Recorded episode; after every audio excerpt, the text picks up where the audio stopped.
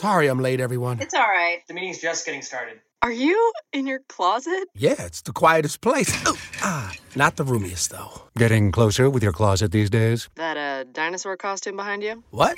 No. the Container Store's custom closet sale is here to help with up to 25% off closet systems and free virtual in home closet design. Who wants Sean to put on the dino suit? Really, guys? The Container Store, where space comes from. Esta es una producción de Grupo Fórmula. Encuentra más contenido como este en radioformula.mx. Las opiniones y promociones vertidas en este programa son responsabilidad de quien las dice. ¡Mira quién llegó! Janet Arceo. Y la mujer actual. ¡Sabroso! Ya llegó.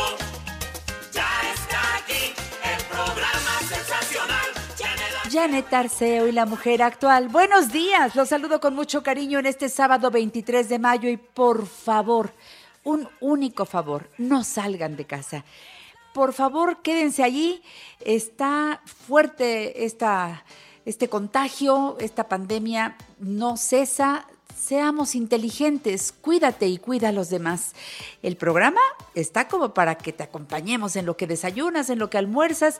Soy Janet Arceo y como siempre te agradezco, igual que a nombre de todo el equipo, Carmelina, eh, Ivette, Alejandro, mis operadores Ricardo y Héctor, a todos muchas, muchas gracias por hacer equipo con nosotros. Fíjense que nos va a visitar el doctor Juan Francisco Rivera Ramos, magnífico gastroenterólogo, para hablar de los síntomas gastrointestinales causados por la infección COVID-19. Escuchen con atención todo lo que el doctor nos dice. Él está en la práctica cotidiana en el Sanatorio Español y tiene pues la información a mano. Ivonne Vargas viene también a poner en la mesa esto que a muchos de ustedes ya les está pasando. Se quedaron sin trabajo o les avisaron que les bajaban el sueldo ¿Cómo reaccionar ante esto frente a tus jefes? Escucha a Ivonne, que es vocera en Capital Humano en Random House. Y luego, el padre José de Jesús Aguilar Valdés pondrá sobre la mesa Mimex, este concentrado de aguamiel que alimenta todas las células del cuerpo. Me encanta que hablemos de Mimex. Todo está listo, así que aquí empezamos. Resistiré para seguir viviendo, soportaré los golpes y jamás me rendiré.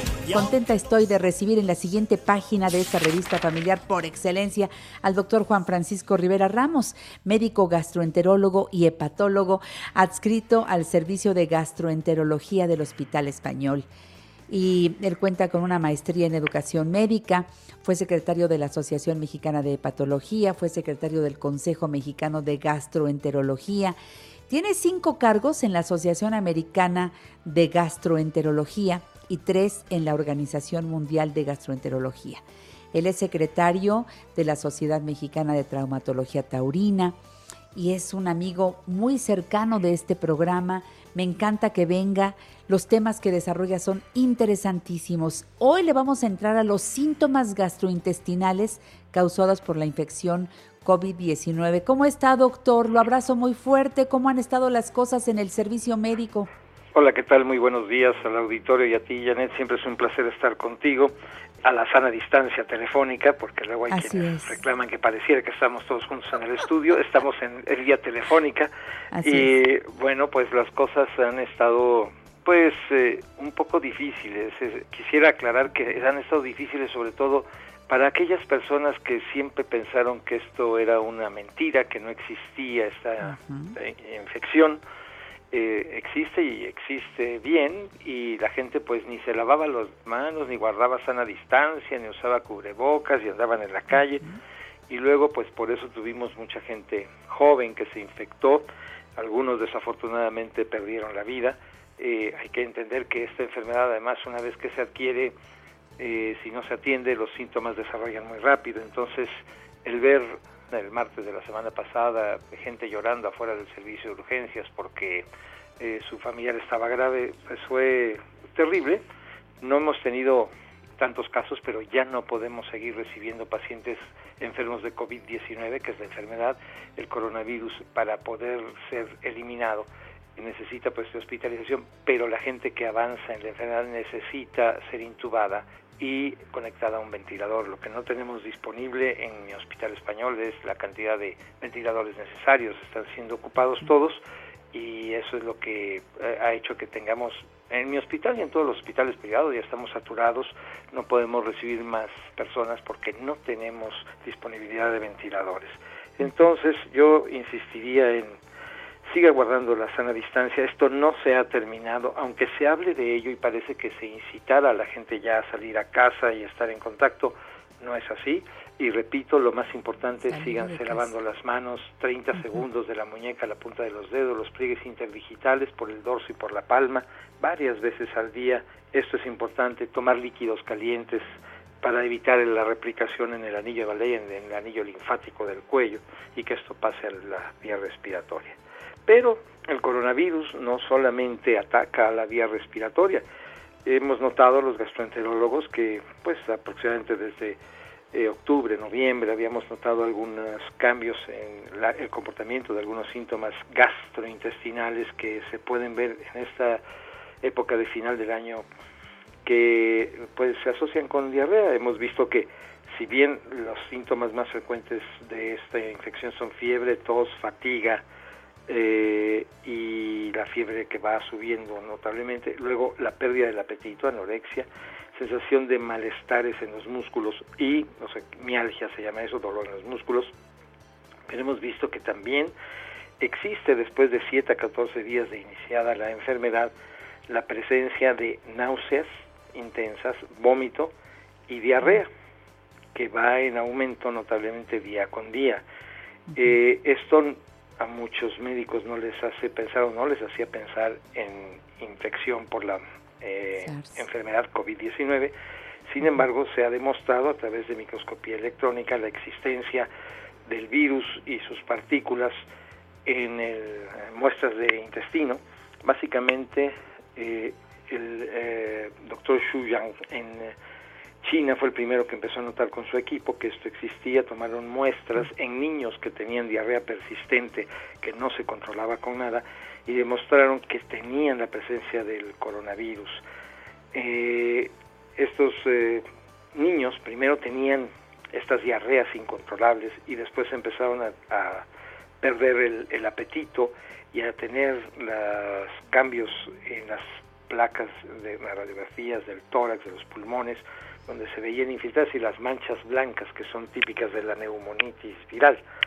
Los virus lo que dan es neumonitis básicamente, aunque todo el mundo piensa en neumonía porque así se ha manejado porque como que la gente conoce mejor esta palabra, pero la realidad es que se llama neumonitis, es un pequeño infiltrado muy pequeño que rompe las paredes de los alveolos y de los vasos que comunican con los alveolos para hacer lo que se llama el intercambio gaseoso que se llama hematosis y así liberar el dióxido de carbono y recuperar el oxígeno. Pero bueno, se pierde esto y por eso la gente entra en insuficiencia respiratoria y por eso es tan importante intubarlos, porque no a un respirador como piensa mucha gente, a un ventilador. El ventilador es una fuerza mecánica que obliga al pulmón a expandirse y a eh, contraerse para que haga la función mecánica es lo que hace muchos años, mucha gente puede recordar en muchas películas lo que se llamaba un pulmotor, donde metían a la gente en una especie de tanque de aluminio y solo la cabeza estaba de fuera y este respiraba por ellos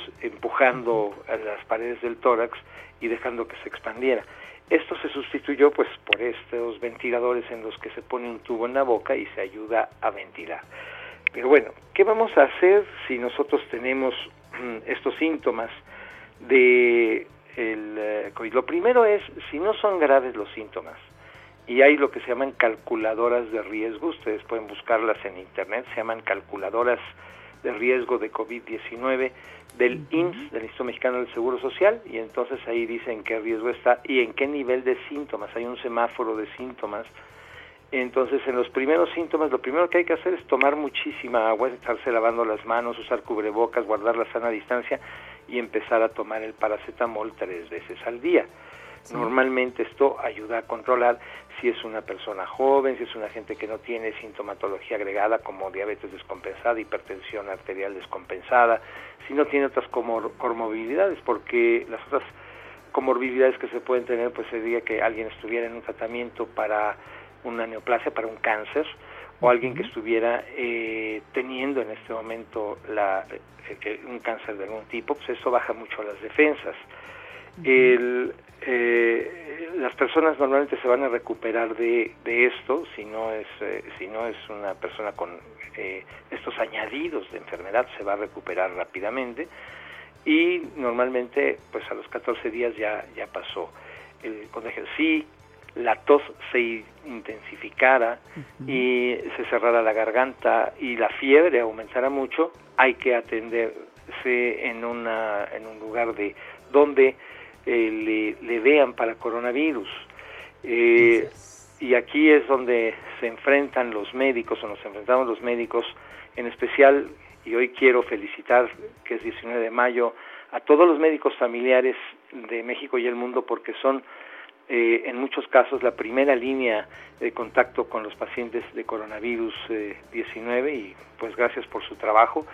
a veces no se entiende bien esto. Como, son, son, son héroes, sí, y después pues de ahí ya se deriva hacia la terapia intensiva o hacia, diálisis, porque hay gente que necesita, porque hacen insuficiencia renal, hay gente que hace insuficiencia hepática que también nos tenemos que estar manejando, porque también el coronavirus ataca al hígado y empieza a producir elevación de las enzimas hepáticas y empieza a producir degradación y eso nos lleva a la insuficiencia hepática aguda y los pacientes que ya tienen problemas de hígado se agravan un, poco más y los pacientes que han estado, por ejemplo, en trasplante hepático, una de las recomendaciones que poco se menciona es que no deben de suspender los inmunosupresores. En general, ninguna persona que está con inmunosupresores, por la razón que sea, por colitis crónica inespecífica, etcétera, debe suspenderlos porque esto les hace más Déjeme hacer una pausa.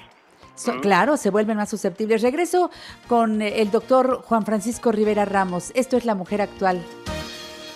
En La Mujer Actual le damos vida a tu vida. Llámanos 5551 663403 y 800 800 0970.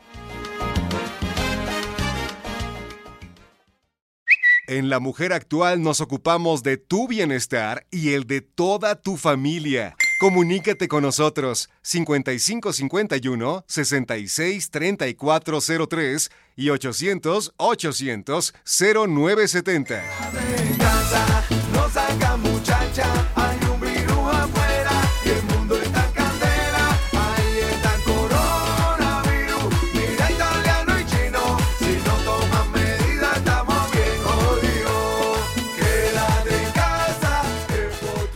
Qué bueno que siguen aquí en La Mujer Actual. Blanca Jiménez dice saludos al doctor Juan Francisco Rivera Ramos. Eh, le manda saludos con mucho cariño. Bueno, hay muchas llamadas agradeciendo que esté usted abordando, doctor, este tema de los síntomas gastrointestinales causados por la infección COVID-19. Yo los sigo escuchando con atención, pero quiero también dar el teléfono. Me deja porque mucha gente me pide el número de su consultorio, doctor.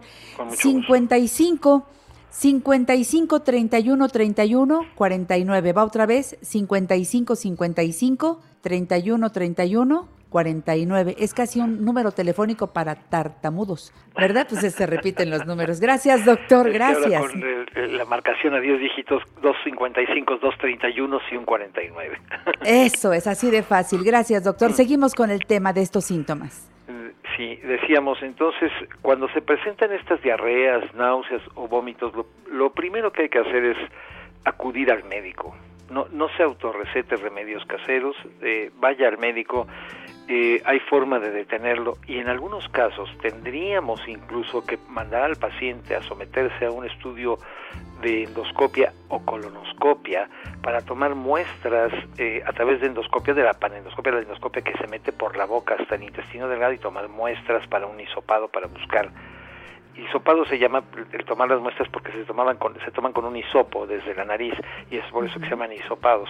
Y, hacemos hisopados también de intestino para ver si está ahí el, el coronavirus o por colonoscopias que esto también requiere un mayor cuidado de parte de los médicos que tienen que usar estos eh, monos, eh, estos trajes blancos que son desechables, usar doble o triple guante, doble o triple mascarilla, gogles, etcétera, y hay una serie de protocolos hoy día también para los médicos de cómo entrar a una sala de endoscopia. Primero tiene que entrar el anestesiólogo, que pues es que para algunos procedimientos hay que hay que usar anestesia, entonces primero el anestesiólogo, luego el eh, médico que va a hacer la endoscopia y el personal mínimo que se necesite para ayudar, pero el mínimo. Y entonces eso pues también hoy día eso está elevando un poco los costos porque también hay que hacerles una prueba, si es un procedimiento electivo, pues una prueba para demostrar si existe el coronavirus, la prueba eh, rápida y la que es más eficiente, la prueba tardía de la reacción de polimerasa en cadena, la, PCR que se llama en inglés, Polymerase Chain Reaction. Esta PCR es la que nos da el diagnóstico definitivo y a veces se tarda. Nosotros en pacientes selectivos, pues a veces lo que se hace es hacer la prueba, mandarlos a su casa y esperar. Si sale el resultado negativo, procedemos de una forma, si sale positivo, procedemos de otra, con más cuidado y con un lavado especial de todas maneras que se hace a los aparatos de endoscopia. Esto ya es una cuestión que se fijó desde hace más de un mes para todos los estudios eh, intervencionistas que se hagan en cada especialidad, pero bueno, estamos hablando aquí de la gastroenterología. Eh, por el momento, eh, lo que sí se recomienda es, por ejemplo, los pacientes que tienen problemas de hígado, no estarles haciendo biopsia en este momento porque es un riesgo eh, si eso se llegara a complicar, podrían tener eh, necesidad de, estar en el hospital. Entonces, hay algunos procedimientos de tipo invasor que no estamos realizando por la circunstancia en la que estamos viviendo. Segundo, eh, si tiene náusea, si tiene diarrea y vómito, ¿qué es lo primero que debe hacer en casa? Lo primero es detenga la alimentación, en especial detenga los lácteos para evitar seguir teniendo diarrea y comuníquese con su médico de confianza es muy importante. Y luego de eso, si se puede manejar o hacer sobrellevar la enfermedad, la gastroenteritis infecciosa, o manejar, controlar adecuadamente a un paciente de hígado que está teniendo descomposición de su funcionamiento hepático, pues lo manejamos en casa. Y ya eh, si esto no, no funciona con las medidas que demos los médicos, entonces eh, habrá que hospitalizarlos. Hay que señalar que mm, los hospitales hoy día se están dividiendo las áreas donde están los pacientes que tienen coronavirus SARS-2, o sea, los que están infectados y que ya desarrollan la enfermedad de COVID-19, y áreas donde se atiende a pacientes que no tienen el coronavirus eh, y no tienen enfermedad COVID-19. Entonces, eh, así, por ejemplo, en mi hospital tenemos áreas donde se investiga a los pacientes que se llaman consultorios o cabañas, dependiendo de cada hospital, en nuestro, se llaman consultorios naranja, en otros se llaman consultorios blancos o amarillos, de acuerdo a la tienda de campaña que se ha instalado en los alrededores para evitar saturar los servicios de urgencias y la posibilidad de contagio. Es un manejo a distancia muy, muy estricto. Y bueno, ahí al inicio que los pusimos teníamos mucha gente que acudía por pánico más que por una realidad de infección pero bueno, eh, sí hemos tenido en los últimos días, que estábamos, claro, en el acme, en el pico de la epidemia, y hay que ser más cautos en esto de no salir a calles, de no estar en contacto con, con las personas o lo mínimo posible, eh, y seguir guardando estas medidas de lavarse las manos, tomando bebidas calientes. Y esto es lo que mejor nos va a ayudar a no tener sintomatología ni respiratoria ni digestiva. Eh, hay que recordar que en los niños a veces se están presentando reacciones inflamatorias en dedos y manos y se asocian también con la presencia de diarrea, náusea y vómito.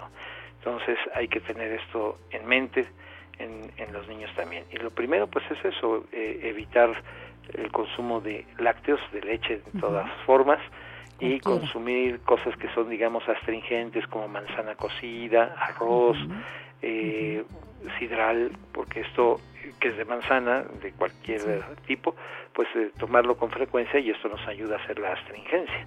Y esto es muy, muy importante de llevar a cabo. Sí, sí, si le haces el atolito de arroz que sea sin leche. Es que hay gente que dice lácteos no. Bueno, tomo nada más yogurt, nada más como queso. No, lácteos no, lácteos no. Lácteos, es todo eso. Hay que eh, quitarlos. Y eh, yo sé que para mucha gente es difícil, pero más difícil es continuar con estas diarreas y estas complicaciones. y siempre de la mano de su doctor. En medio de todas las actividades que ustedes tienen, siempre le contestan a los pacientes y eh, esa tranquilidad que tenemos de quédese en casa, nada más haga esto y esté en contacto conmigo, cómo alivia al paciente. Y ya cuando el doctor dice, no, lo espero en el hospital o, busque el hospital COVID más cercano, pues bueno, pues hay que hacerlo. Nada más seguir las indicaciones. Muchas personas pueden transitar eh, este, este contagio en su casa, muchas. yo creo que la mayoría, y eso hay que decirlo, doctor, porque no, tenemos por qué pensar que de, que el virus entre en mi cuerpo yo tengo que acabar intubado o muerto. No es cierto, ¿no? No, no. De hecho, eh, solo el 10% de la población contagiada en el mundo es la que ha llegado a morir y casi todos son personas de una cierta edad y que generalmente habían fumado o fumaron o estaban fumando mucho. Entonces esto es importante porque pareciera que esto no tuviera importancia y sí, sí la tiene. Y entonces, bueno, pues póngase en contacto con su médico, el médico le dirá si tiene que ir al hospital o si tiene que quedarse, pero si no tiene un médico de confianza, bueno, puede eh, comunicarse con un servidor o pueden consultar los semáforos de, síntomas que dicen qué hacer. Y luego hay teléfonos donde le pueden contestar para que usted dé sus síntomas y le digan qué hacer. Y la mayor parte del tiempo, desde que empiezan los síntomas, decía yo, a veces con el puro paracetamol en unos días ya está resuelto. Eh, pero eh, consulte al, al médico para que le vaya guiando que le vaya diciendo si sigue en casa o si ya tenemos que tomar otras eh, medidas. Em, la mayoría de los médicos estamos trabajando en nuestros consultorios, si bien no vemos demasiados pacientes, estamos viendo eh, poca cantidad de gente, la necesaria, la que amerita realmente una consulta, la estamos atendiendo pero lo más importante es eso, no dejarse llevar por el pánico, no vea tantas noticias, no vea tanta información, porque a veces ni siquiera la sabemos procesar. Las enfermedades son una película, lo que vemos en un día, lo que le pasa a un paciente es una foto, y la, la película sigue, y a veces no entendemos la película ni, la, ni el dinamismo por el que cambia, a veces una información que se da hoy, mañana puede ser totalmente diferente. Y así es la medicina. Lo que antes, hace 20 años, eran verdades, hoy resulta que estábamos equivocados y lo hemos cambiado. más? Nuestra, nuestra profesión es una, una profesión en la que hemos tenido que aprender a desaprender. Es decir, aprendemos y tenemos que aprender lo que eh, aprendimos hace 30 años y hoy es totalmente diferente o la semana pasada. Con la epidemiología pasa lo mismo. Lo que hoy se dice no necesariamente mañana va a ser una continuidad, porque tenemos esa idea de que ah, ayer me dijeron que esto era en tal número y ahora va a ser en este y ahora va a disminuir así. No, las cosas no son tan sencillas, tienen picos, subidas y bajadas por múltiples factores.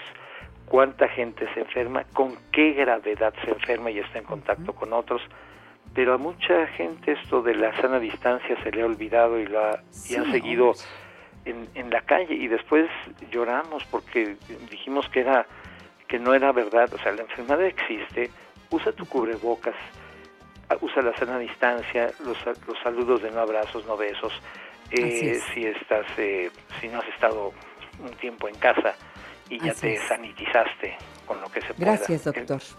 Así es. Repito el teléfono del consultorio del doctor Juan Francisco Rivera Ramos, nuestro querido doctor Rivera Ramos, 55 55 31 31 49, y entre una gran cantidad de saludos, Graciela Palacios le abraza y le agradece que haya estado en el programa y así le agradecemos todos, doctor, gracias por este tiempo, por hablarnos con esta tranquilidad. Me alivia tanto escucharlo, lo queremos mucho. Cuídese, doctor, y hasta la próxima. Muchas gracias. Sigan conmigo, soy Janet Arceo y esto es La Mujer Actual.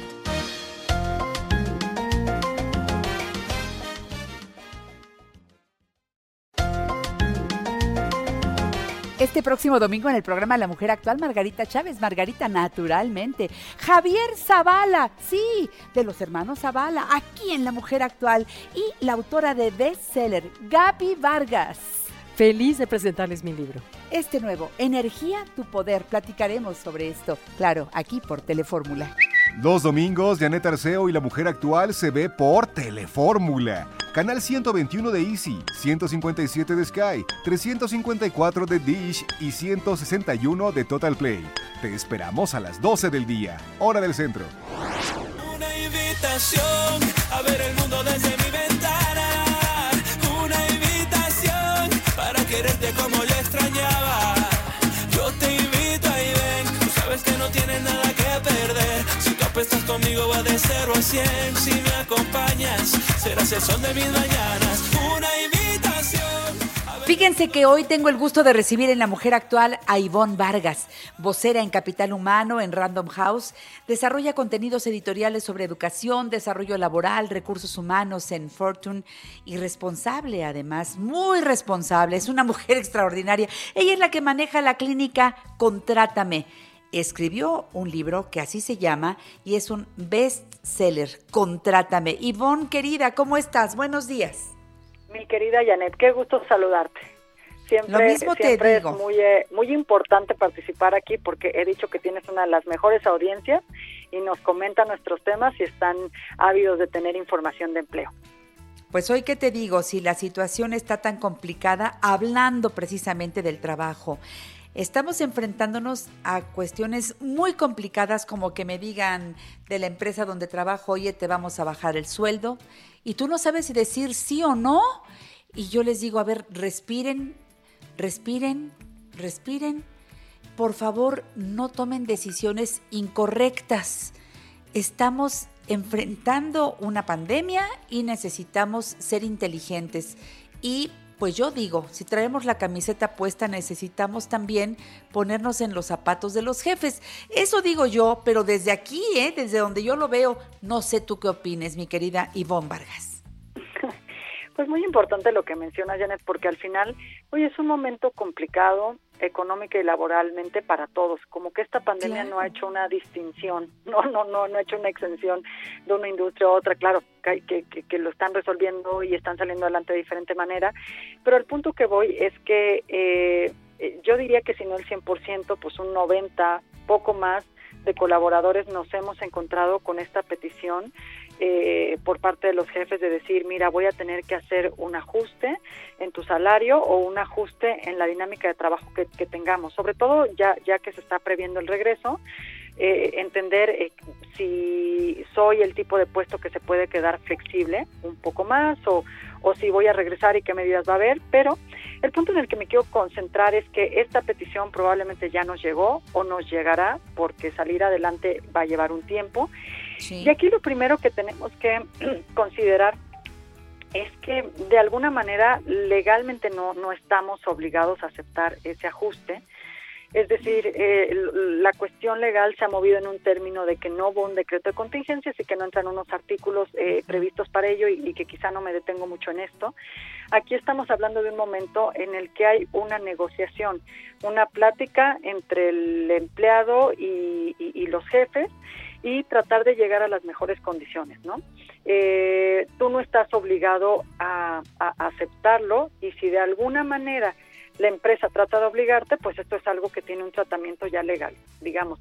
Puede haber una un tipo de eh, iniciarse un tipo de demanda o de denuncia al respecto, mm. pero en lo que nos estamos sí sí porque de alguna manera pues no no hay una vamos la ley federal del trabajo en ese sentido eh, está haciendo un llamado a que lleguemos a acuerdos y si no, no se puede obligar, no se puede coaccionar a la persona, ¿no?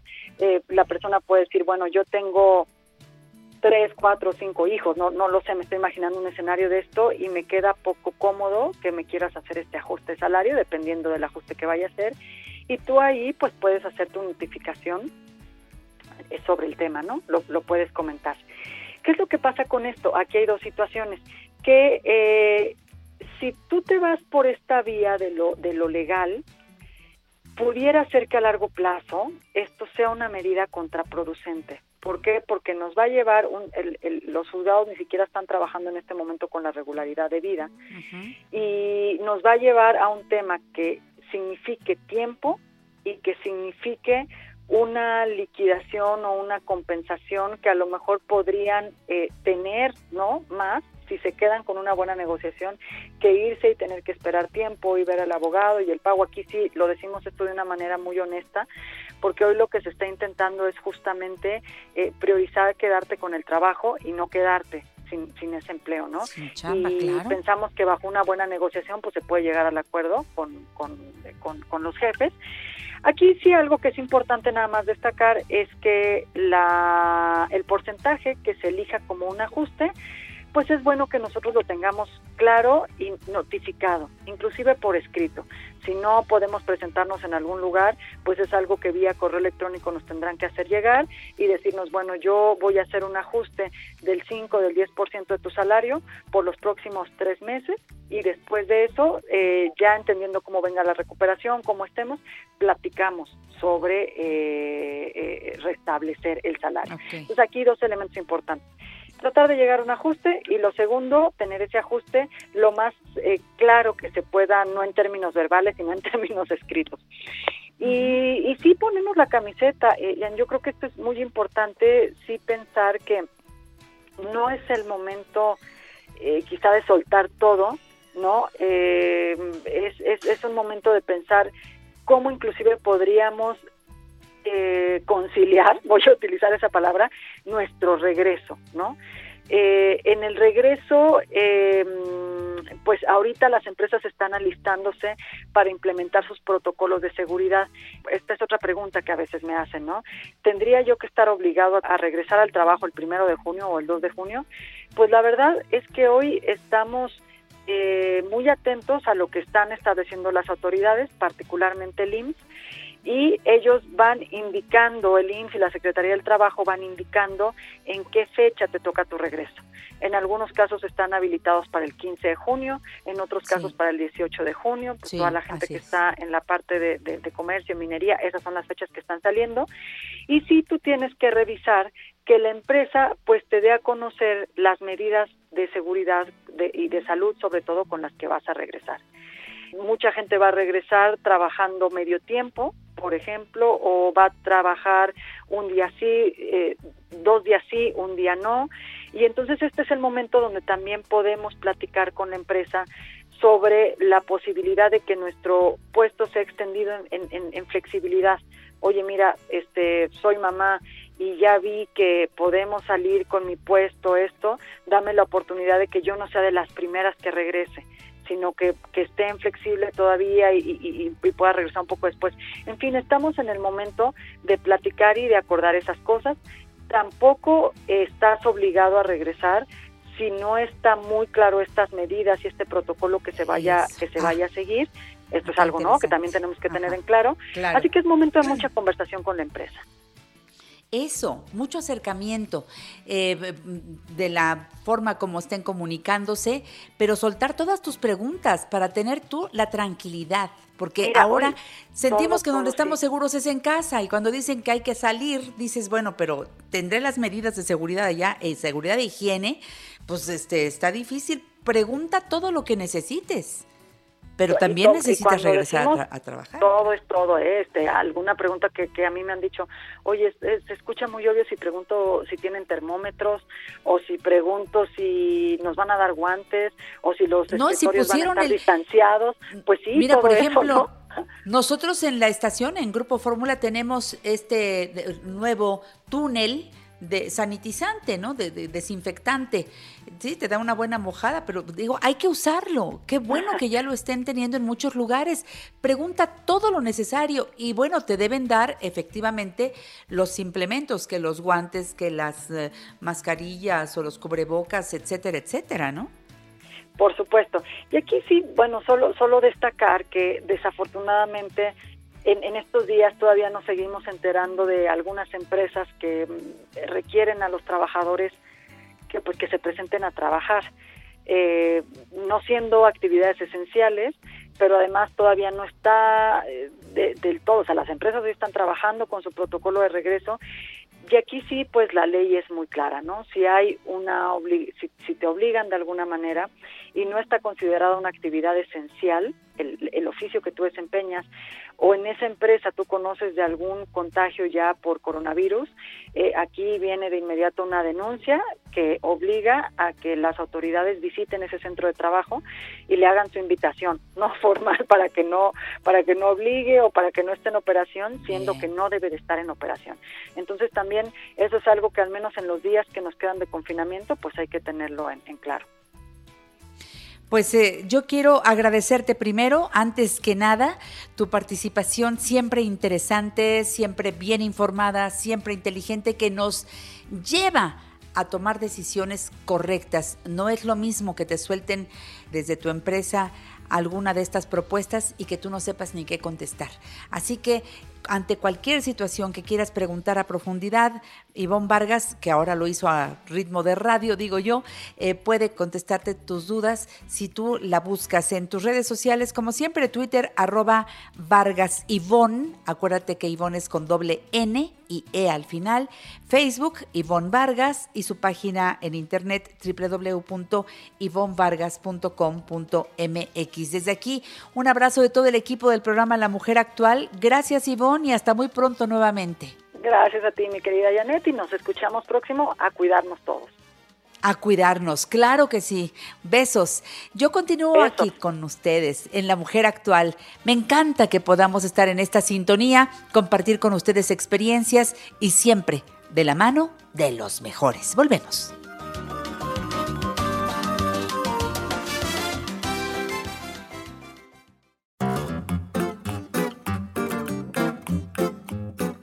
Toma notas a mano en lugar de usar el teclado. Aprenderás más.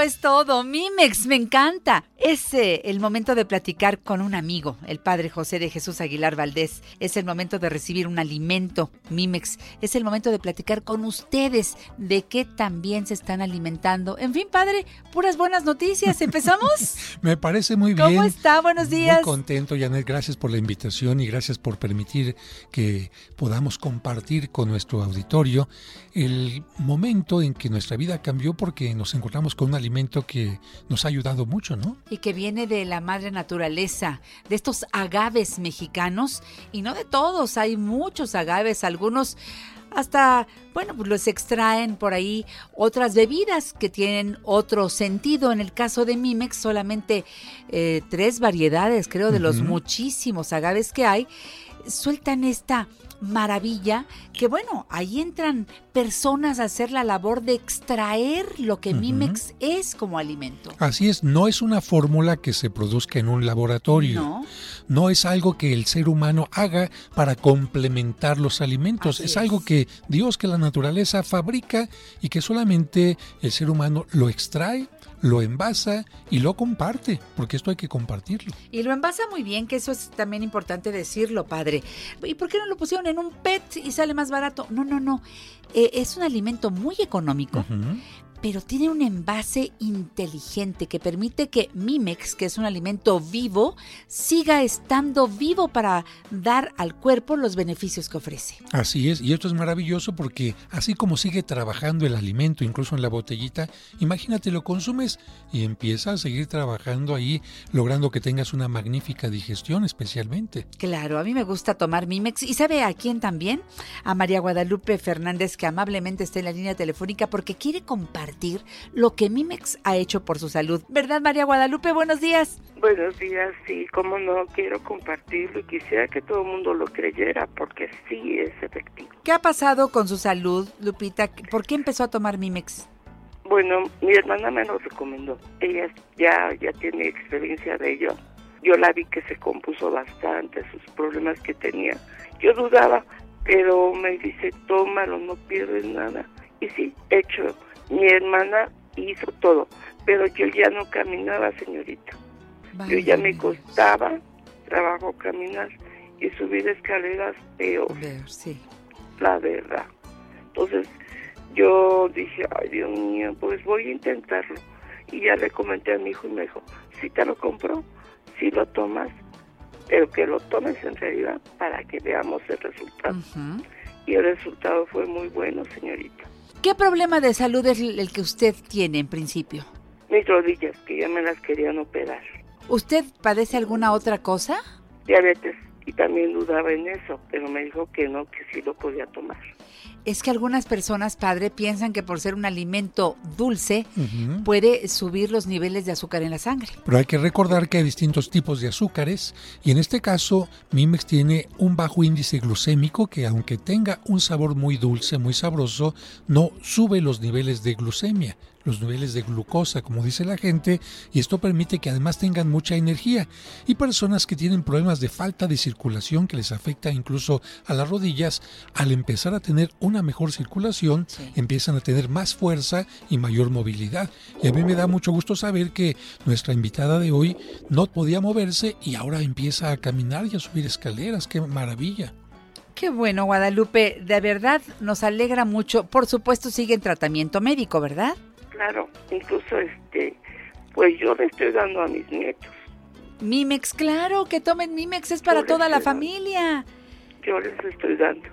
Qué bueno, ahí está una abuela responsable, padre. Dice, a mí me cae bien y como no es un medicamento sino un alimento, este es bueno para toda la familia.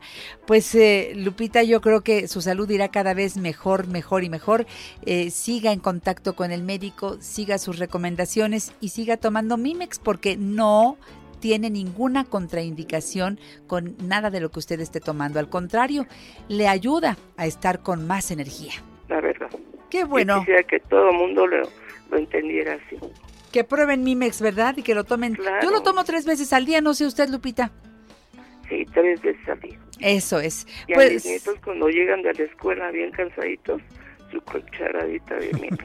y se han de chupar los bigotes porque qué sabroso es Mimex. Me encanta, me encanta. ¿Verdad? Es muy dulcecito. El momento dulce del día. Pues Lupita, para usted un abrazo, ¿verdad, padre? Un abrazo y muchas bendiciones. Ay, muchísimas gracias de parte de los dos, se los agradezco. Que esté muy bien, mi querida Lupita, gracias. Yo me quedo con ustedes, amigos del público, igual que el Padre José, porque lo único que queremos es recordarles y compartirles en dónde conseguir Mimex el auténtico.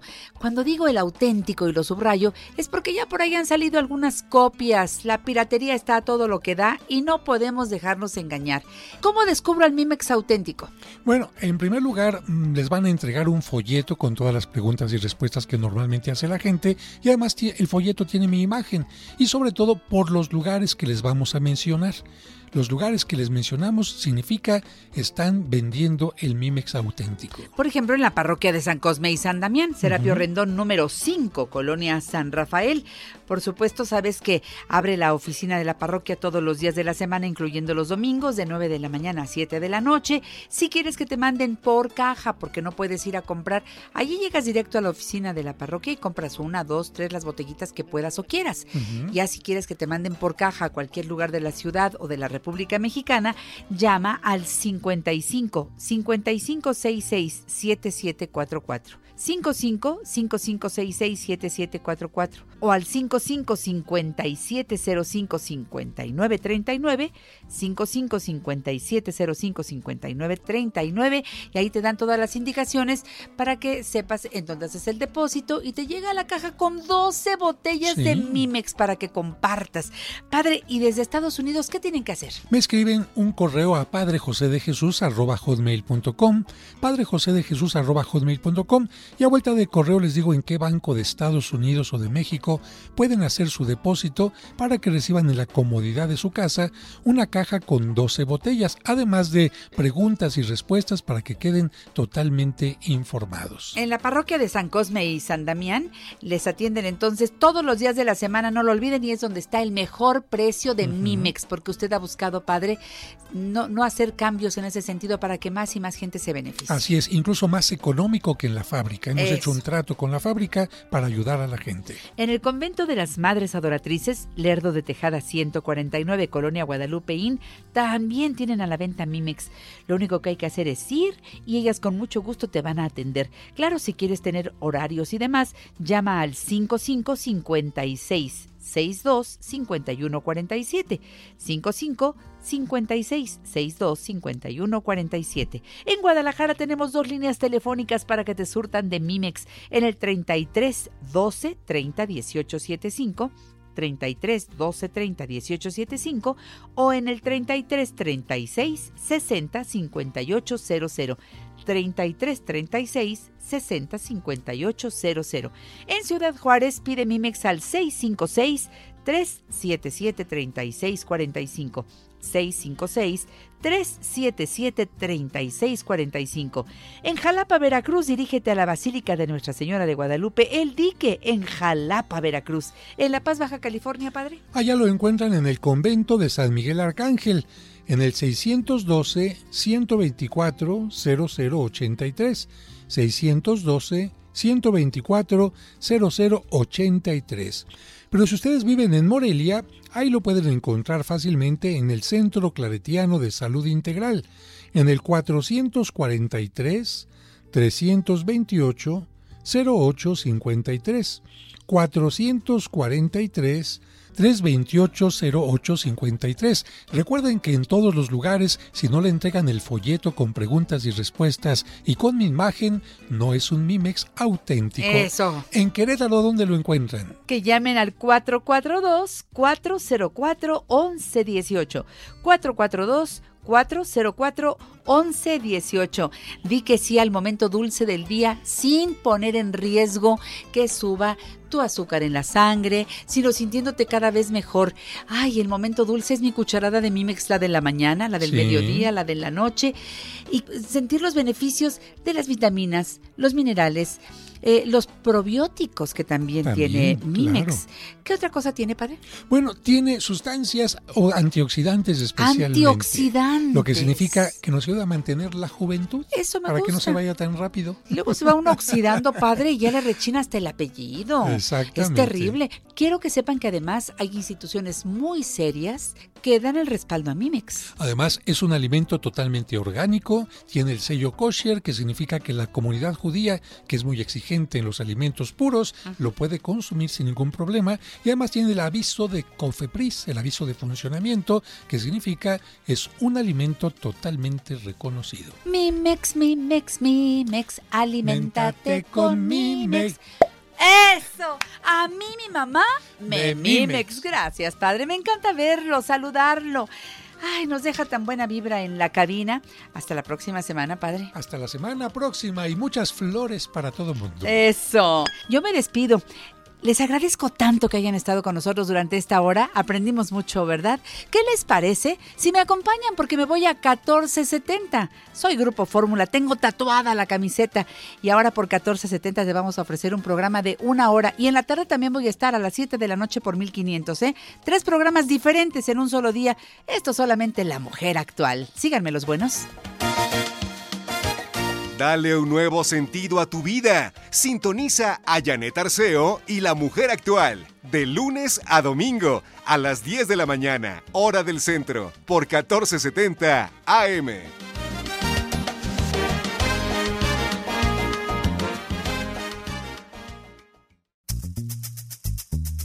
Las opiniones y promociones vertidas en este programa son responsabilidad de quien las dice. Mira quién llegó. Janet Arceo. Y la mujer actual. Sabroso. Ya llegó, ya está aquí, el programa sensacional. Janet Arceo y la mujer actual. Ya llegó, ya está aquí.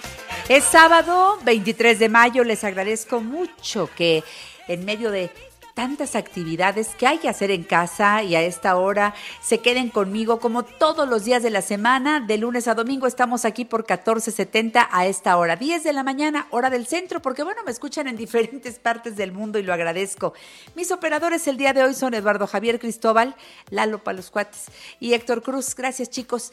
Y como siempre en la producción Carmelina Rodríguez Butrón, en la asistencia Ivette y Alejandro. Creo que el programa de hoy les va a encantar porque pues por ser sábado nos fuimos un poco de cultura, le tocamos a la puerta a don Carlos Vega Sánchez, el hombre de los aromas de Carel, ahora viene a traernos a uno de sus amores, a Sor Juana.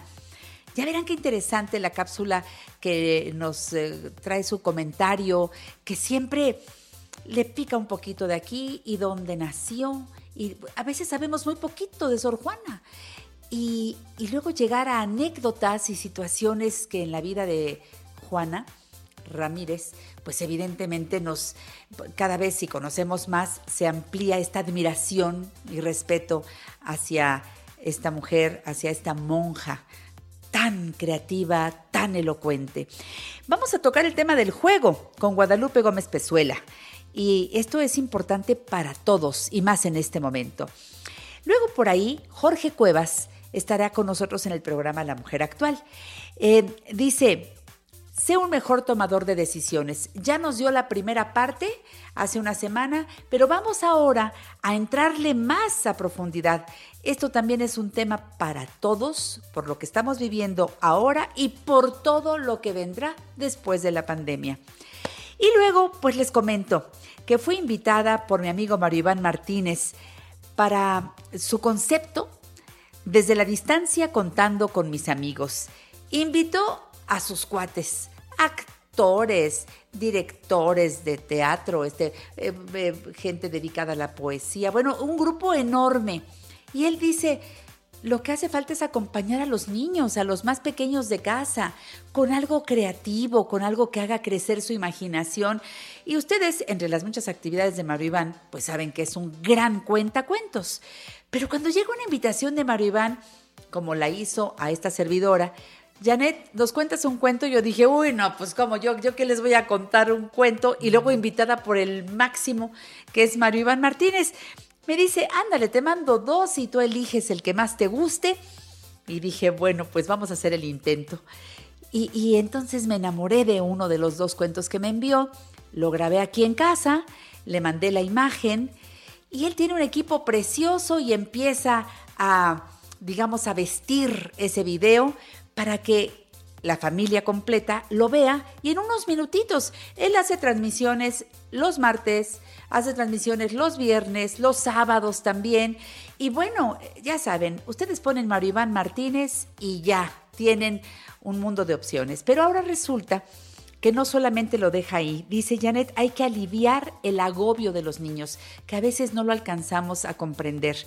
Y de una manera altruista, todos, todos estamos en este concepto de Mario Iván desde la distancia contando con mis amigos y él postea toda esta información en sus redes sociales, pero también lo manda con Aculta y lo manda a diferentes lugares porque lo que queremos es que se oigan los cuentos, que se conozcan los cuentos. Bueno, pues este martes pasado salió el cuento que grabó la Janet Arceo, o sea, sé yo, y lo presenta precioso Mario Iván Martínez con el osito Osías. Me gustaría ponerlo para ustedes, que a lo mejor solo tienen su radio receptor y no tienen internet, por ejemplo, y no lo han escuchado. Deseo que lo disfruten y que escuchen también de qué manera tan generosa me presentó Mario Iván. Aquí va para todos este momento con este gran actor para todos ustedes desde La Mujer Actual.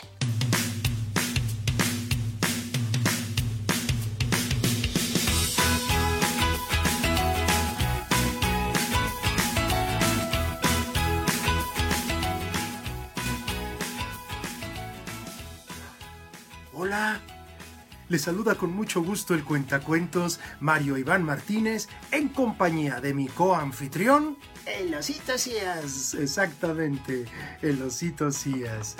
Oye, ¿sabes que no solo actores músicos, actrices, han colaborado con cuentos, leyendo cuentos para nuestra sección desde la distancia, contando con mis amigos, sino que también, Osito, lo han hecho personalidades de la radio. Sí, y entre ellos se encuentra la queridísima Janet Arceo. Oye, Osías, a ver, te pregunto, ¿tú eres compartido? Claro, Maribán. bueno, digamos que parcialmente.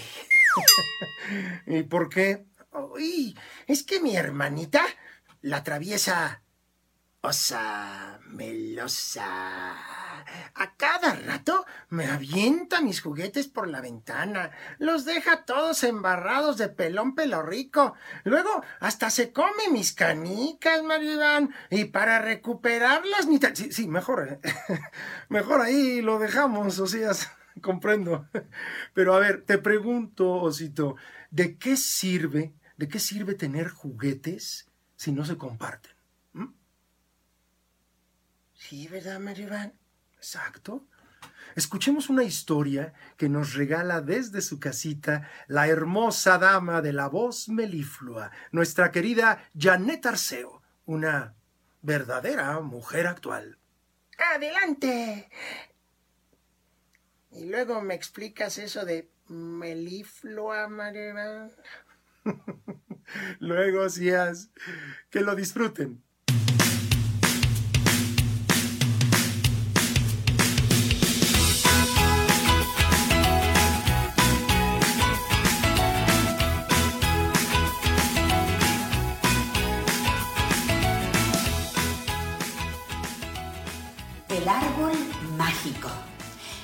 Una vez una niña llamada Valeria, que vivía en un árbol mágico junto a su familia. Todos los juguetes que la niña deseaba, el árbol mágico se los hacía realidad.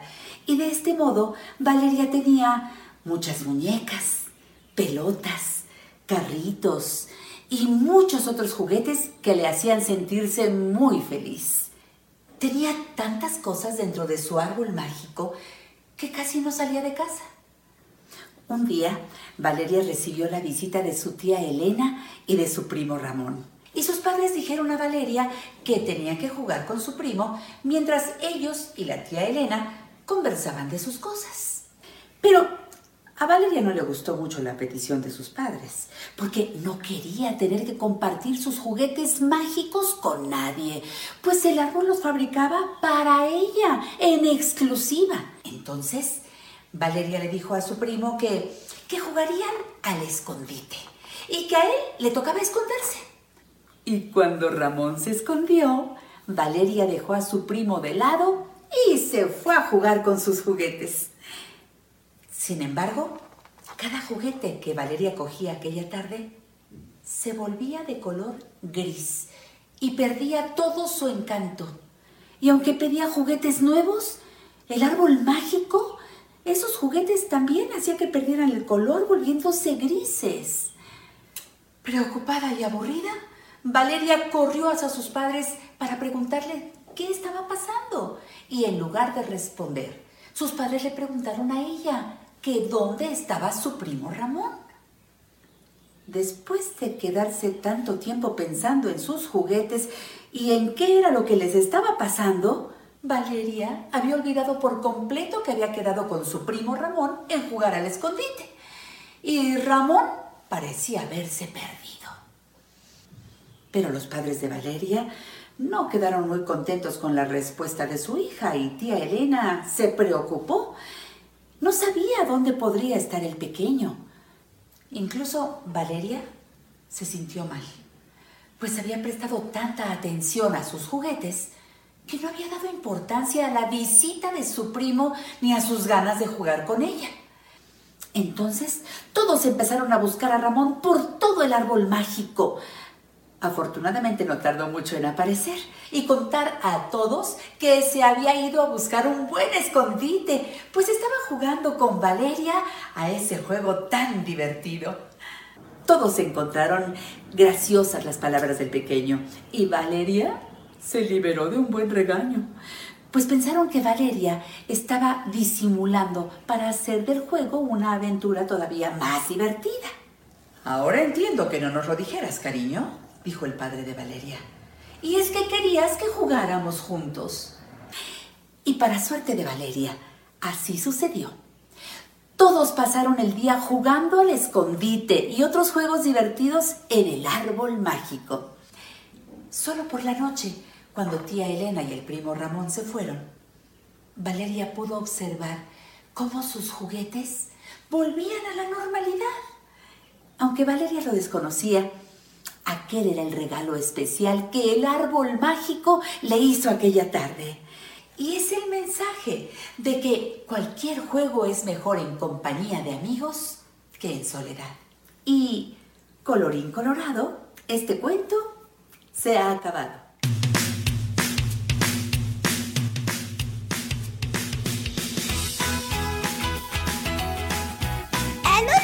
Regresamos con Janet Arceo y la mujer actual.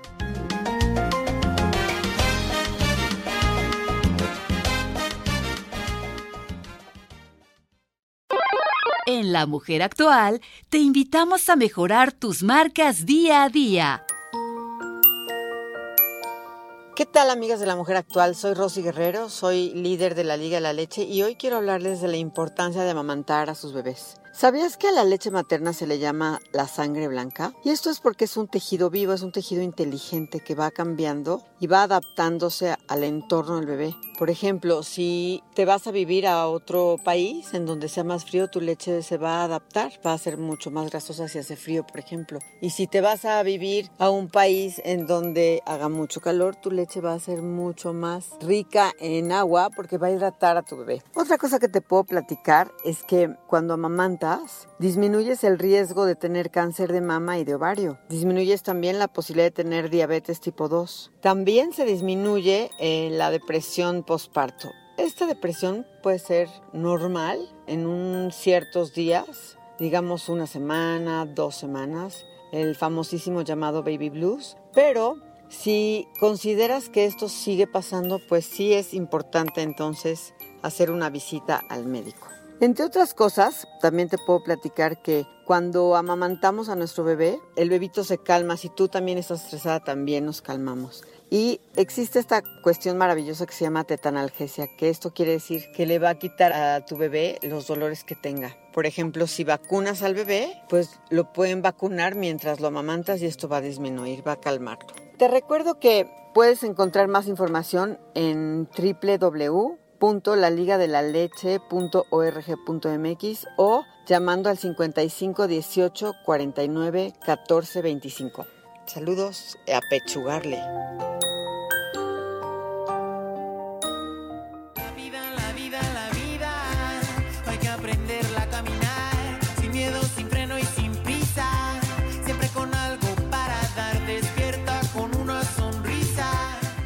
Entiendo que todos los días tomamos decisiones, algunas pues nos cuesta trabajo tomar la decisión que sí, no, este, y los que somos dubitativos por naturaleza, ¿a qué trabajo? Pero el caso es que nos convirtamos en mejores tomadores de decisiones. Estamos tomando un curso radiofónico con Jorge Cuevas, este gran escritor, el autor de Maratón, el autor del liderazgo cuántico, el hombre que escribió el Kama Sutra de la innovación, el creador de los juegos de, de innovación divertidísimos para ejecutivos, para que los empresarios aprendan a hacer negocios jugando, un magnífico coach, porque ese es su gusto, pero además es un tipo que adoro porque parece que se tomara la vida muy chiflado, es este pero no, no, esa es su vocación y es un corredor amateur, muy, muy amateur y, y, emprendedor por necesidad, dice él.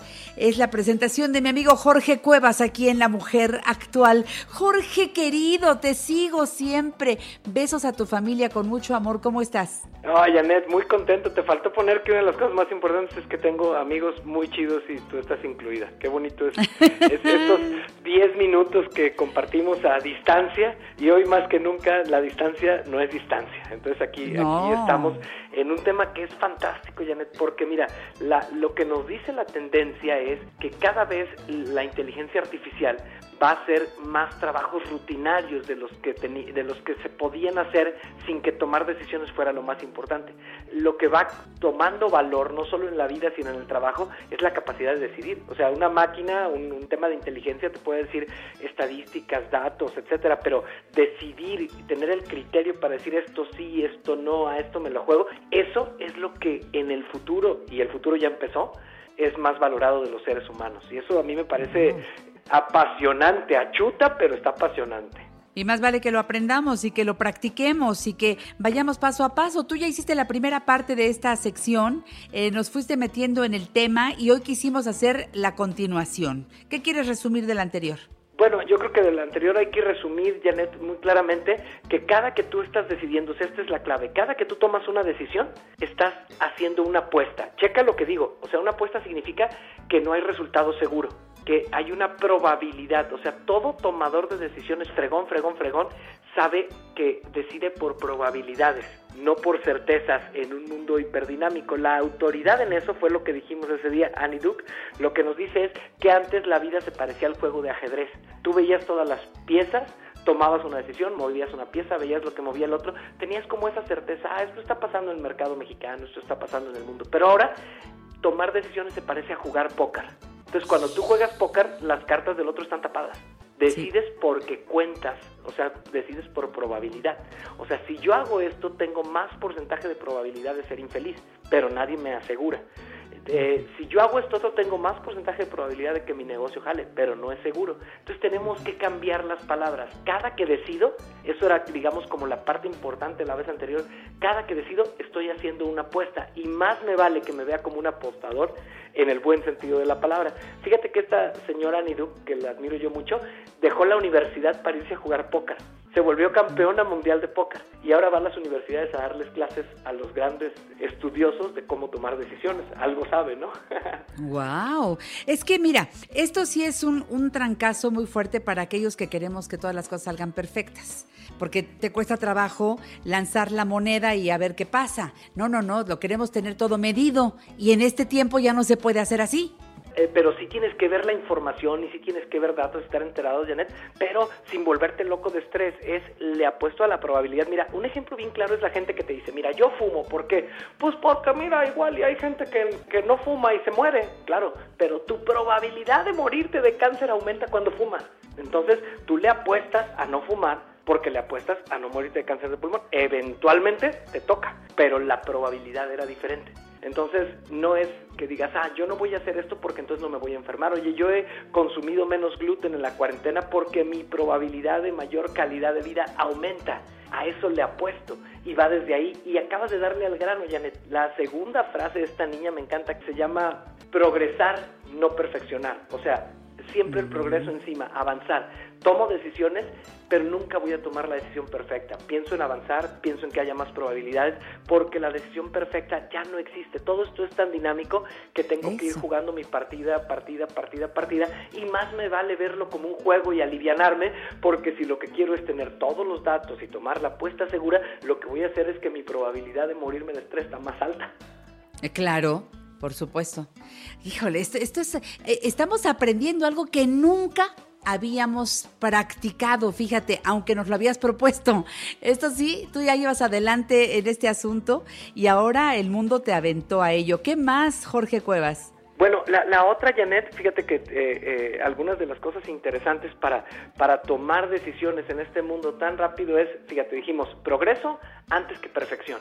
Y lo otro es que se vuelve muy importante la agilidad y la ligereza. A ver si me explico. Una persona, si logra eh, tener un peso más ligero y un peso físico, etcétera, sus probabilidades de, de, estar sano, de moverse, de estar ágil, le, aumentan muchísimo. Eso aplica ya en todos los negocios. O sea, entre menos gastos fijos tengo, entre menos atascados tenga mis almacenes. O sea, tengo que estar buscando estar ligerito. Oye, una eh, compañía donde se hacen páginas de internet eh, hoy que es famosísima, que no voy a decir el nombre, pero este resulta que no tiene oficinas.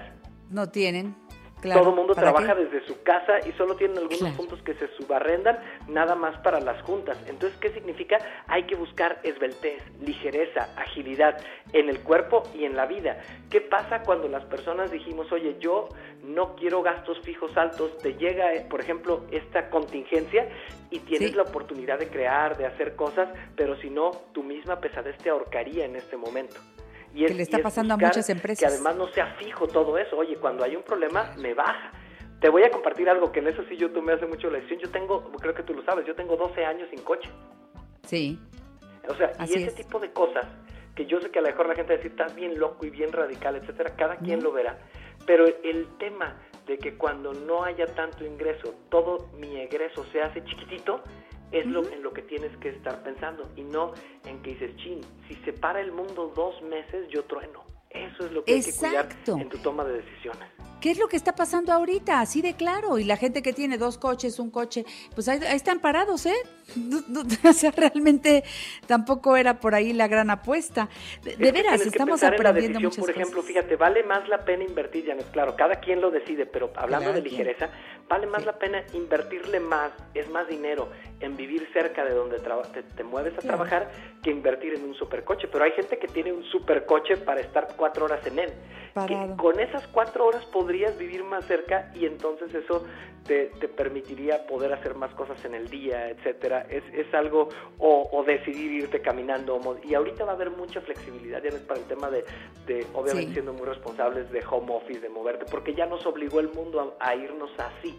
Y eso, todo eso, el concepto se llama agilidad, Janet. Entonces, fíjate, primero ir rápido, ir avanzar, perdón, no ir rápido, avanzar antes de ser perfecto.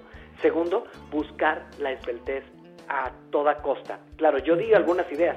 Cada quien tendrá que ver cómo, cuál, cuál es mi, ¿Cómo, hago mi esbeltez? No, es que yo tengo todas, los, todas las, este, las cosas que puedes tener en tu tarjeta de crédito como pago domiciliado, chin, en la torre, o sea, y permanentemente, o qué cosas podría yo eh, cambiarlas y decir, es que mi toma de decisiones que hasta, hasta que no tengo, no voy, porque vivimos con esa idea de toma de decisión que es, tú date el gusto y luego ves cómo lo pagas, y compadre, lo que te estás quitando es vida y energía. Exactamente, mucha angustia, demasiada angustia. ¿Cómo quieres cerrar en el minuto y medio que nos queda, Jorge Cuevas? Bueno, yo, yo lo, que, lo que diría es que cuando tú tomas una decisión, Janet, estás sembrando el futuro y que entonces vale la pena invertir tiempo en ver qué decides y rebotarlo con personas que no sean de tu contexto. O sea, si yo diario reboto esas ideas con mis papás y con mi hermano, etcétera, tengo que ir a platicar con gente que, que vive en otra frecuencia, en otros pensamientos, para que mis decisiones se salgan un poco de lo que tenía pensado. Y que lo primero que me tengo que curar es el miedo a fallar. Un tomador de decisiones no es el que no falla, es el que, el que falla y ahí te va el secreto final, en poquito hay que aprender a fallar en poquito, es decir, a tomar decisiones donde uno prueba. déjame le calo dos meses y luego veo si contrato por todos los dos años. Y entonces cuando vas probando, vas matando tu porcentaje de error. Son un chorro de cosas, es un mundo eso de Está buenísimo. ¿Estás dando talleres o algo, Jorge Cuevas? Sí, fíjate que, que acabo de, de, terminar un ciclo que regalé incluso con el tema de cuarentena seis masterclass online de todos estos temas y dentro de una semana vuelvo a lanzar convocatoria porque me fue tan bien que lo voy a volver a hacer. Lo que doy normalmente en las empresas, lo, como mi negocio no es con el público en general, lo estoy compartiendo con el público en general. En, te, aviso, en un par de semanas vuelvo a lanzar convocatoria. Ya está. Por lo pronto que te sigan en tu página que es www.jorgecuevas.com. Eso, jorgecuevas.com. Y bueno, estás en Facebook como Jorge Cuevas, escritor y conferencista. En Twitter, arroba el Jorge Cuevas de, de, de dedo. Gracias, Jorge, y hasta la próxima. Un beso en casa. Abrazote, Janet, también para ti. Bye. Enorme la presencia de Jorge Cuevas aquí en el programa La Mujer Actual. Continuamos.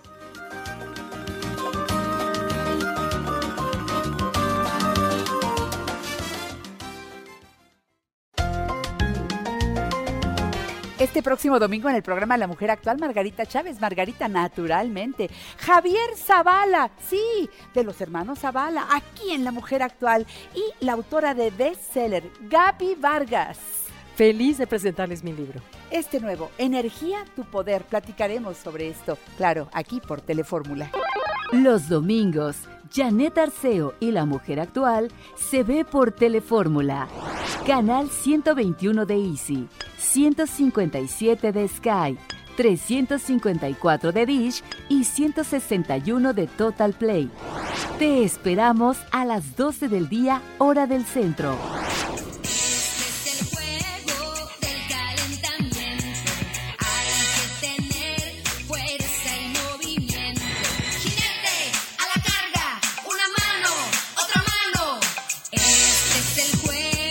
Seguro que este jueguito ya se lo enseñaste a tus nietos, a tus sobrinos y de repente lo haces y lo juegas. Ay, no me digas. ¿Ya se te olvidó jugar?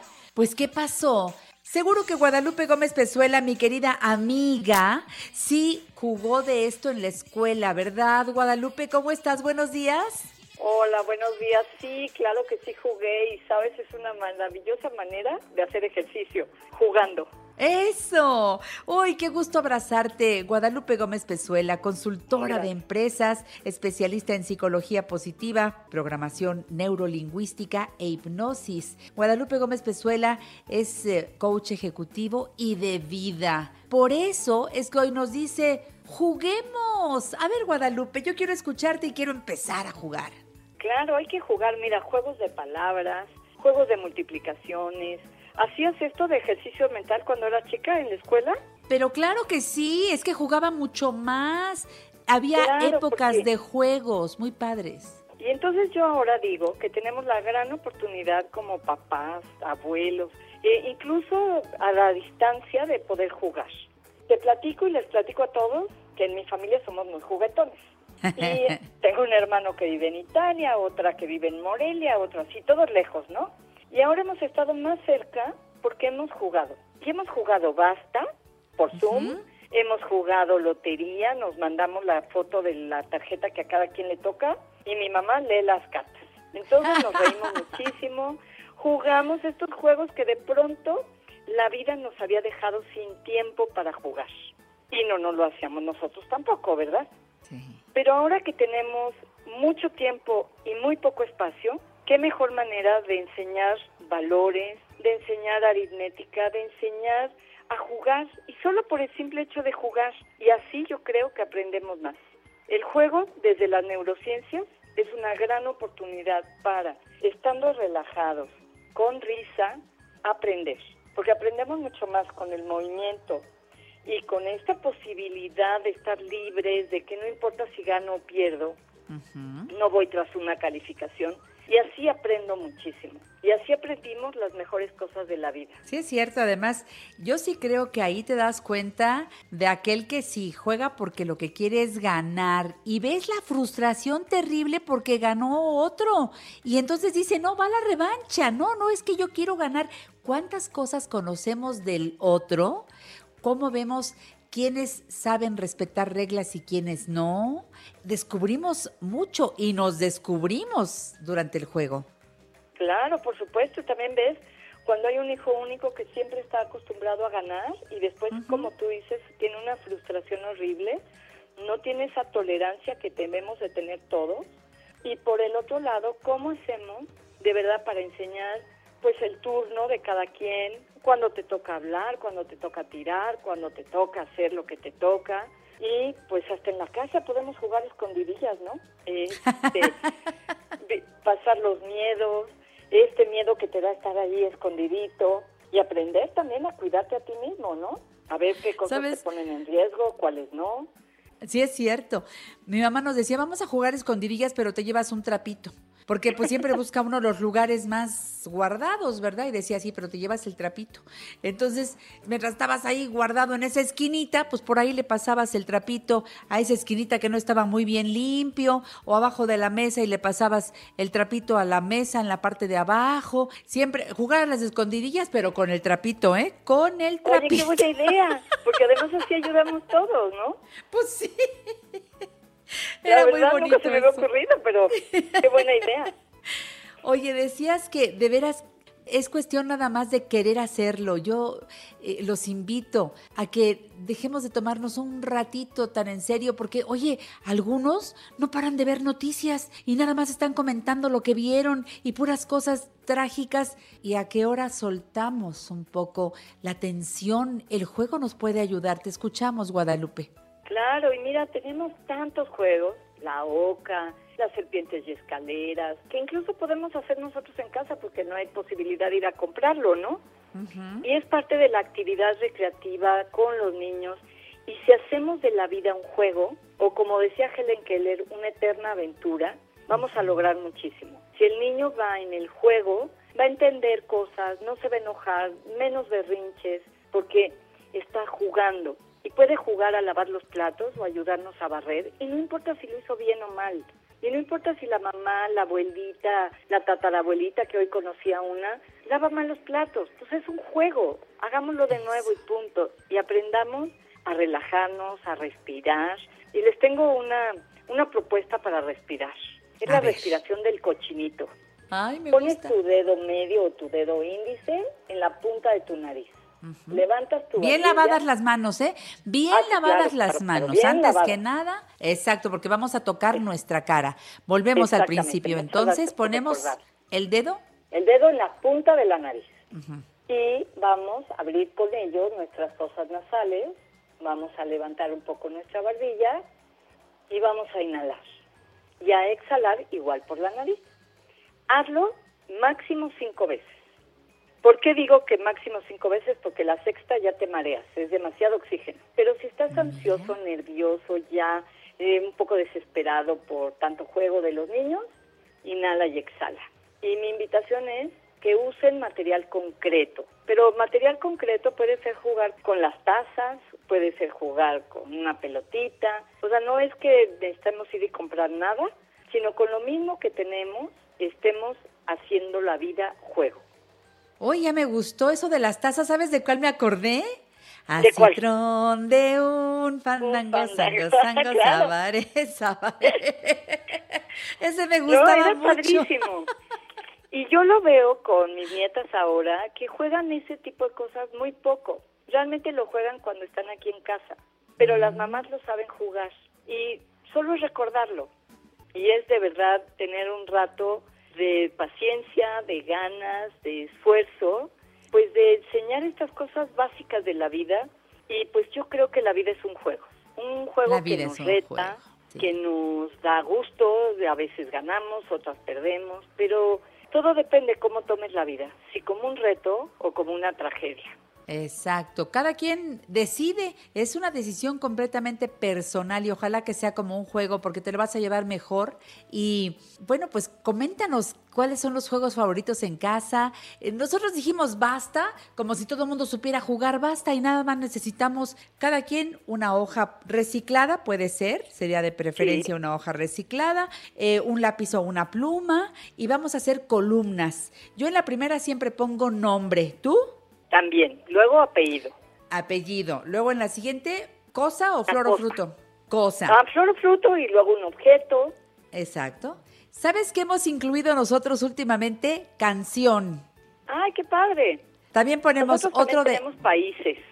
países, claro. País, ciudad o país le ponemos, ciudad o país. Ciudad o país, sí. Se vale. Luego ponemos canción y ya con eso después la última columna es total. Exacto. Cada respuesta vale 100, pero si el otro también puso la misma respuesta, pues ya entonces le vamos bajando de a 25, ¿no? Pues depende cuántos, ¿no? Porque nosotros si dos cuántos. coinciden, lo hacemos de 50. Y si no, ya hay tres o más, ya de 25. Y no sabes Exactamente. qué divertido. Y además, a ver, vamos a la otra parte, ¿no? A la parte del adulto. ¿Qué aprendemos a jugar basta? A tener lenguaje, Sí. a tener ortografía, a tener conocimientos de muchas, muchas cosas. Nosotros nos hemos dado cuenta en el juego que sabemos como familia pocos colores, porque con la L solamente sabemos lila. Entonces eso nos hace también investigar, porque digo, para la próxima que juegue, no, ya no voy a poner lila porque me tocan 25 puntos. Mejor pongo el rojo. El rojo. El rojo. Y entonces, pues así vamos jugando y vamos aprendiendo. Y yo estoy segura que todos los que hemos jugado este tipo de juegos aprendimos muchísimas cosas. Ay, sí, me encanta. Yo creo que es cuestión nada más de que decidas hacerlo. Si esta invitación, esta motivación que salió de mi amiga Guadalupe Gómez Pezuela, la toman mis amigas y amigos, incluso los que están viviendo solitos. Por eso, insisto, aprende a usar el FaceTime. Es una llamadita y rápido ves al otro. Y si no, pues nada más por teléfono. Me gusta más FaceTime porque así no hacen trampa y podemos ver la hoja del otro, mi querida Guadalupe, porque no falta el Claro. Supuesto. Sí, y, y se pueden conectar un montón y todos estamos encantados, felices jugando, porque la soledad es una decisión. Es cierto que yo no puedo ver a mis nietas, que no puedo salir, no puedo ver a mi mamá, tal, ¿no? Pero de verdad que he estado más cerca de ellos a través de Sí. FaceTime y de otras plataformas, Skype muy conectadas, y Zoom porque y ahí todo, estamos sí. viéndonos. Hoy les platico que vamos a cocinar, porque mi hermano el de Italia es chef, y entonces hoy nos va a dar una receta. Todos conectados, ya tenemos los ingredientes y estamos todos juntos. Bravo, bravo, Guadalupe Gómez Pezuela. ¿Cómo te sigue el público? Por favor, dinos tus redes sociales. Como Guadalupe Gómez Pezuela, en Twitter, en Facebook, en Instagram, este, ahí estoy a la orden. Gracias, Guadalupe Gómez Pezuela con Z, ¿eh? De Sí, zorro. así es. Gracias, amiga mía. Te quiero mucho, Guadalupe. Yo a ti, ¿Eh? Janet, gracias y gracias Sigue a todos. bien. Pónganse a jugar. Eso. Vámonos a jugar. Vamos al corte y regresamos con más. Janet Arceo y la mujer actual.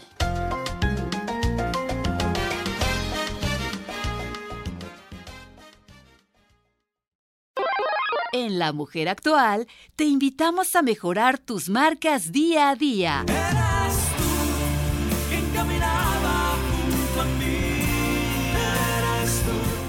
Hola amigos de la mujer actual, soy Héctor Forero y en esta mañana estoy entrando en contacto con ustedes. ¿Y qué quiero proponerles hoy? Que nos escribamos una carta hoy, mañana o en esta semana, en donde reconozcamos las cosas buenas que hemos hecho en nuestra vida. Todos, absolutamente todos, necesitamos de un reconocimiento, de unas palabras amorosas que nos digan, lo has hecho bien. Y asimismo todos hemos hecho algo bien. Así que no esperes a que los demás te lo digan. Empieza por decírtelo tú mismo. Empieza por escribirte a ti misma. Empieza por reconocerte las cosas buenas que has hecho. Y aunque te cueste, búscalas. Juzgarte, condenarte y castigarte no te llevará a nada. Así que agarra un papel y escribe la carta más amorosa que tengas que escribir para reconciliarte contigo, porque lo has hecho bien y tienes que decírtelo. Decirnos las cosas buenas es un acto de amor, un gran acto de amor. Y hoy esa es mi invitación. Ya sabes que si me quieres buscar en redes sociales me encuentras como Héctor Forero, en Facebook, Twitter, Instagram. Un abrazo fuerte y qué gusto que estés aquí en La Mujer Actual.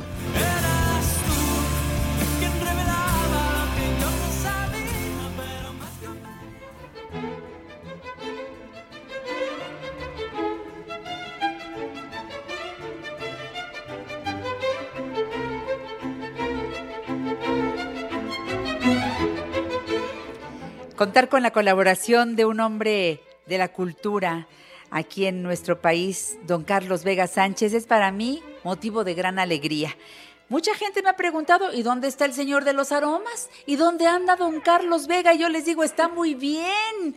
Y sigue enamorado de su esposa a 61 años de casados, sigue enamorado de la catedral, sigue enamorado de Sor Juana y siempre nos lo hace saber. Bienvenido a casa como siempre, don Carlos, ¿cómo le va?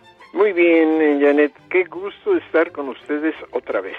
Bienvenido también a todo el público que sigue a don Carlos, que le gusta que nos hable de cultura y especialmente hoy que vamos a ir un poco más a explorar a esta mujer que se le sigue estudiando, esta mujer que nació en Nepantla, esta mujer admirable en todos sentidos y que nunca acabaremos de conocer completamente. Sor Así es. Inés de la Cruz, Juana de Asbaje. Juana de Asbaje. Más bien es Juana Ramírez. Su Juana nombre Ramírez. de siempre fue Juana Ramírez.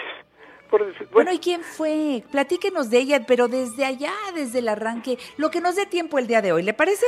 Muy bien, mire, eh, para hablar de, de Juana no nos alcanza el tiempo, porque empieza uno y se sigue. Pero mire, para todas las personas en general, nosotros conocimos a Juana en diferentes edades, pero siempre oímos que fue una monja, que era poeta, que nació en San Miguel Nepantla, que siempre nos preguntamos dónde estaba.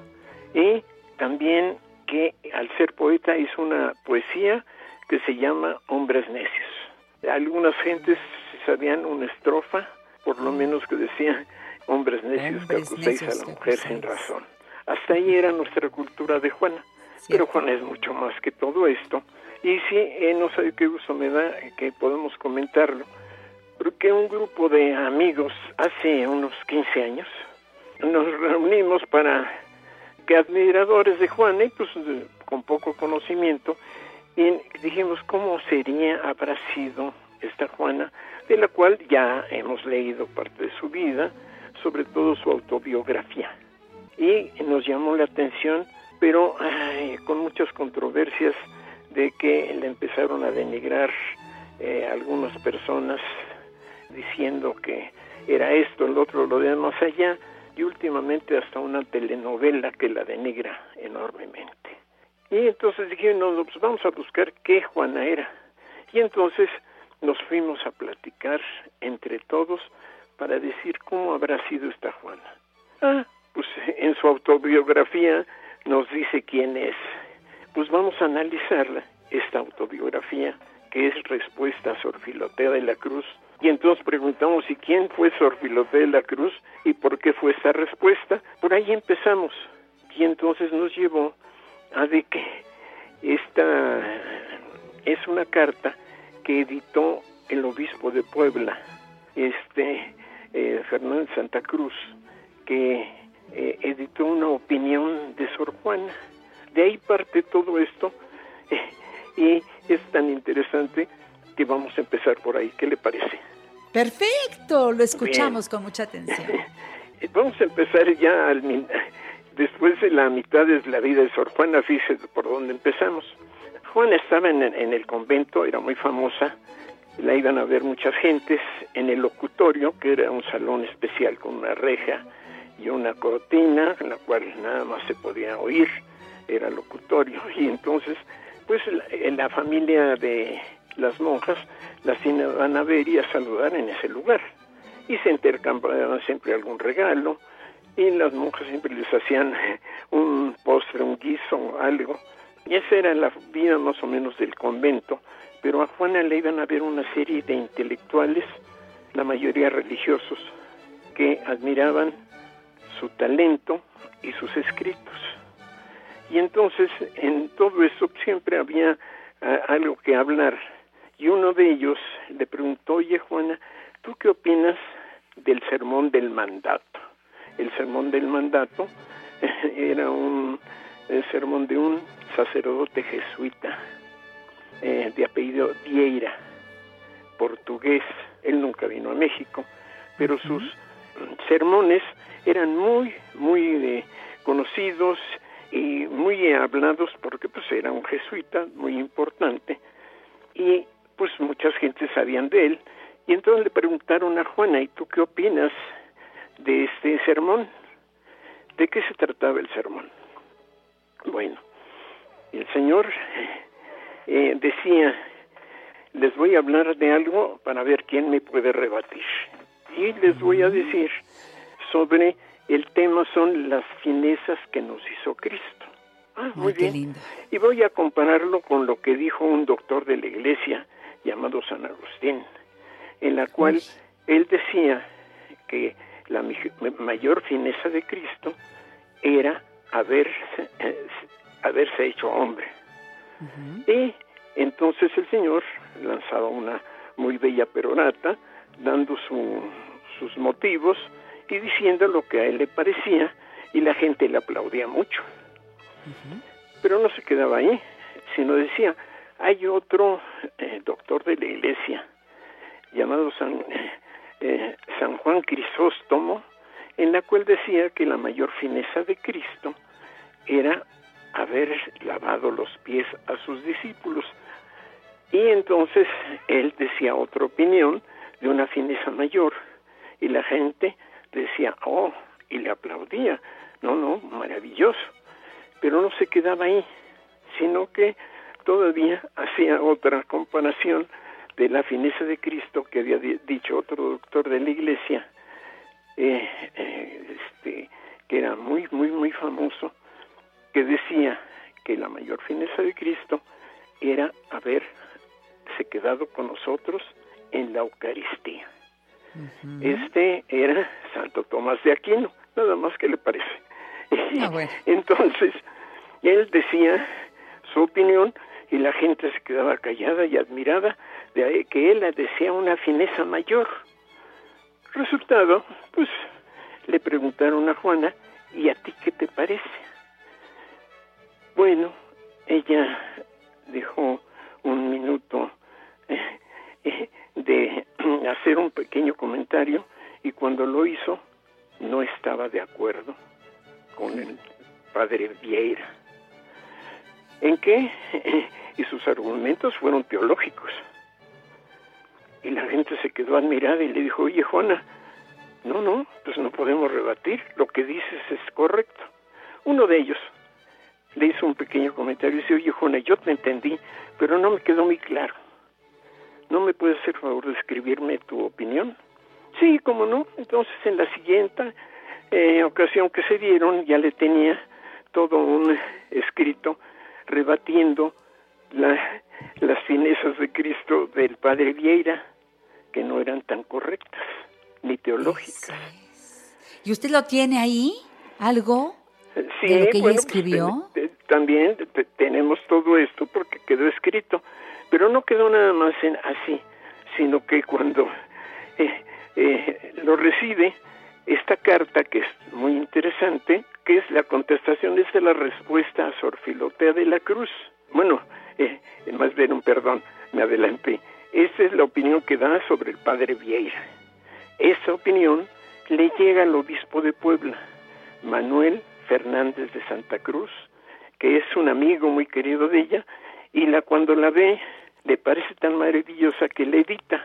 Al editarla, Juana aparece opinando en contra de un jesuita y a muchas, muchas personas, sobre todo de la parte jesuita, les pareció muy mal. Mm. Eh, nosotros tenemos un pensamiento por qué lo hizo esta persona a el obispo de Puebla en, en contra de un jesuita. Y vimos que unos años antes hubo otro obispo de Puebla muy famoso que nos dejó una biblioteca maravillosa en Puebla y una gran obra que tuvo un problema con los jesuitas y que lo tuvo que regresar el rey a España.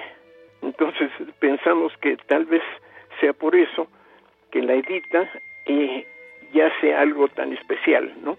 De ahí viene que el, el obispo de Puebla le manda una carta en la cual la felicita y le dice, entre otras cosas, que es muy bueno que escriba obra profana, pero que podía escribir algo más de Cristo. Don Carlos, pues vamos a dejar eso para la próxima en que nos encontremos, porque hoy nos deja picadísimos. ¿A qué libro, a qué información me remite don Carlos para poder estudiar este más a Juana? Un libro, un librito muy pequeño que se llama Respuestas sobre Filoteo de la Cruz. Nos gustaría que mucha gente lo pudiera adquirir. Es un librito que cuesta 30 35 pesos. Y Gracias, don Carlos. La respuesta que da Juana a la carta del obispo de Puebla.